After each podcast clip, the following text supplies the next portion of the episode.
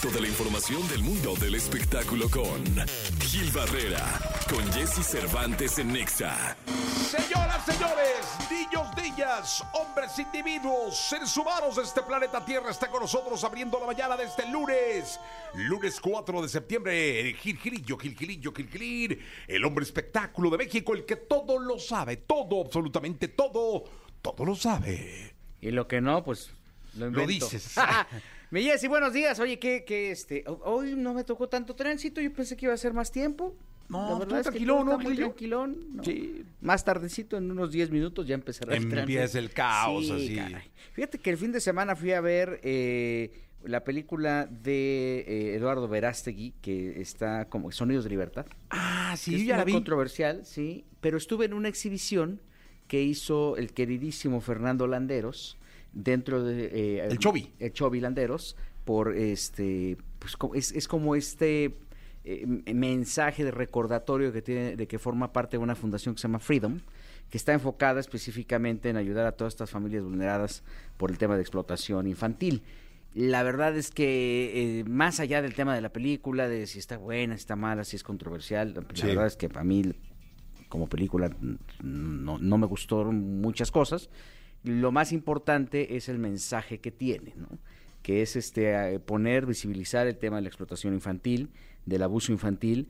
Las cifras son escalofriantes y prácticamente lo que hizo el Chovy fue pues hacer estas exhibiciones en una sala allá en el sur de la ciudad, repleta, pero no, no una sala VIP de, de, de- de, eh, cupo limitado, sino una sala masiva en donde tú veías Claro. familias, empresarios, gente, este, filántropos y gente que estaba muy interesada en, en mandar este mensaje oportuno de, pues, este, hay que ponerse las pilas, abrir todas las los ojos, tener muy claras todas las ventanas por donde se pueden eh, filtrar los depredadores y evidentemente mandar este mensaje a nivel global y ver de qué forma se van sumando las empresas, eh, evidentemente la sociedad en general para pues este prevenir y para alertar de este tema que trae cifras tremendas, mi Jessy. O sea, ahí decía Chovy, en- mientras estuvimos nosotros en la exhibición de esta película, dos horas, pues eh, cinco, eh, cinco niños podrían haber sido abusados, ¿no?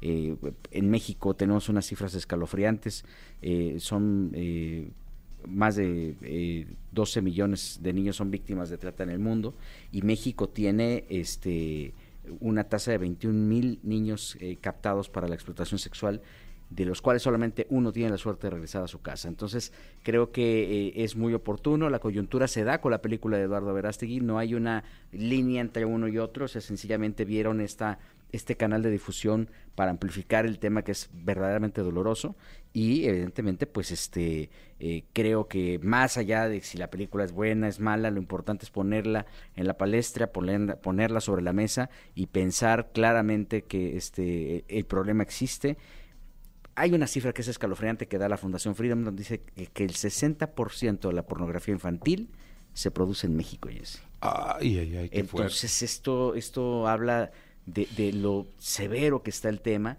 y evidentemente pues de que se tiene que hablar de él, no podemos este, limitarlos, encontrar las alternativas para poder hablar con nuestros hijos de este asunto y cuidar y extremar las precauciones, solo los depredadores entran por todos lados, L- la, eh, la plataforma digital evidentemente pues es una eh, eh, entrada su- sumamente grande para que por a través de cualquier elemento eh, eh, pueda haber un pretexto lo suficientemente insignificante para poder entrar y transgredir los valores y evidentemente pues poner en riesgo a la niñez. Este es una deformación social que ha ido creciendo terriblemente.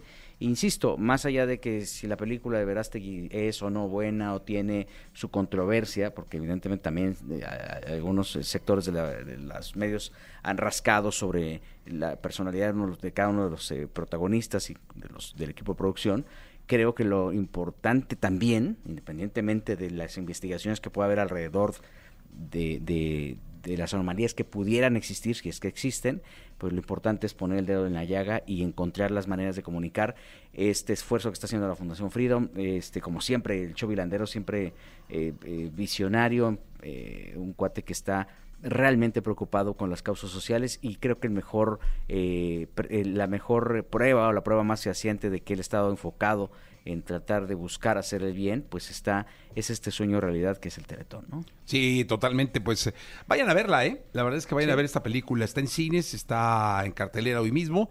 Eh, aquí estuvo el director, eh, me dieron la oportunidad de verla, me pasaron un link y la vi. Está, está fuerte, Sí. eh, cruda. Eh, no hay escenas que alteren de ninguna manera el que puedas verlo, incluso en familia. Pero sí el tema hay que abordarlo y hay que concientizarnos de que está y de que no podemos ser parte y hay que denunciar y hay que ponerlo sobre la mesa siempre, Gilillo. Sí, no darle la vuelta. ¿eh? Es un tema eh, bien lamentable, es un tema que, a ver, platicando ya después con, con Fernando, que a- a- eh, como es afable, como siempre, este conversó con cada uno de los asistentes y entonces decíamos es que este eh, el, el depredador está en la casa, ¿no? Y, está comprobado, está fundamentado que eh, pues, o son papás, o son tíos, o son abuelos, o son familiares directos, ¿no? O la gente de- que trabaja también este, dentro de la casa también puede ser víctima. Entonces el- es una situación que cada vez está creciendo más y que eh, o- estuvo oculta mucho tiempo por el miedo, por el machismo, porque no se atreven a denunciar, porque así es que tiene que tocarte tu tío o tu abuelo, ¿no? Este, darle una vez o, o forzar al niño a hacer ciertas circunstancias que ellos no tienen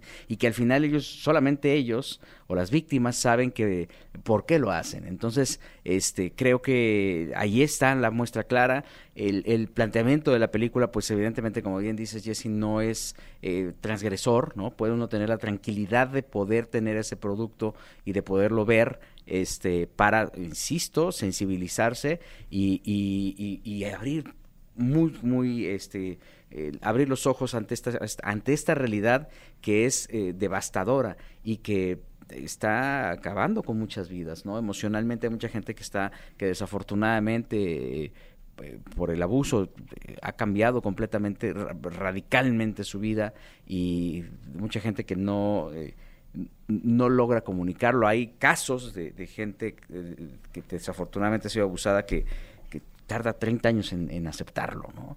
Sí con tratamientos, sí con terapias y este ejercicio que está haciendo la Fundación Freedom justamente este, está empujando todo esto. Evidentemente las alternativas que debes de tener en casa y también pues este, los planteamientos incluso jurídicos para que eh, haya eh, reglas mucho más claras y, y evidentemente eh, sea mucho más accesible todo el sistema eh, eh, jurídico para la gente. Entonces es, creo que es importantísimo, no lo pierdan de vista y felicidades al querido Chovik porque una vez más está metiéndose en una causa, visibilizando una causa que cuando empezó Teletón, ¿te acuerdas? Jesse? Sí, claro. Nosotros, no, no- no- o sea, a pesar de que teníamos como toda esta, eh, todos los elementos, necesitábamos a alguien que nos diera este empujón y hoy por hoy lo está haciendo Fernando Landeros y un equipo de profesionales que están enfocadísimos en este tema de la trata infantil. Un abrazo al querido Chovy Landeros, Gil, te escuchamos en la segunda. Mi Jesse, buenos días a todos. Buenos días, hoy es 7 de la mañana, 24 minutos, 7 de la mañana ya con 24 minutos llega Harry Styles con la música para un restaurante de sushi. Toda la información del mundo del espectáculo con Gil Barrera, con Jesse Cervantes en Nexa. Bien, llegó el momento de la segunda de espectáculos del día de hoy, lunes 4 de septiembre está con nosotros, nos acompaña el querido Gilgilillo, Gilgilillo, Gilgilín, el hombre espectáculo de México. Mi querido Gilgilillo, ¿qué nos cuentas? Mi Jesse, bueno, oye, pues eh, Masterchef sigue avanzando. ¡Todavía no se acaba! Todavía no se acaba, Ah, ahí caray. sigue para la gente que le gusta este tipo de, de realities. Ahí anda, este, pues sigue eh, eh, dando eh, pues sus sorpresas, ¿no? Básicamente ha sido un proceso bien interesante, sobre todo porque es un clásico, se está convirtiendo ya sin querer queriendo en un clásico, ¿no? Sí, sí, totalmente de acuerdo. Y ya tiene su público cautivo y es la gente a la que le gusta ver cómo cocinan. ¿Sigue el hijo de Eduardo Capetillo? Este, Él iba muy bien, ¿eh? Iba, iba así como muy perfiladito para, para la final. Es un, chico que cocina muy bien, se parece mucho al papá. Es igualito, Este, no sé si cante o no, pero pues espero que siga. oye, y es bien simpático. Ah, no, es o no sea, lo he es un cuate bien carismático, muy amable, este, tiene la amabilidad de Vivi y en los rasgos de Lalo. Porque Ah, Lalo ya ves que es muy pues, serio, ¿no? Es así como rudo y luego se anda de malas y todo. Pero pues mira, la verdad es que ya llega a su, estuvo prácticamente eh, a nada, la semifinal fue este domingo y pues está eh, justamente Romina, Eduardo, Paco Palencia e Irma son Ah, las pues está, celebridades está. que siguen en la contienda. Este, y obviamente, pues, eh, todos estos eh, asistiendo a, a Sagui Te- Telles, Adrián Herrera y Poncho Cadena, que son los chefs ahí, que son los que se encargan de darle el equilibrio.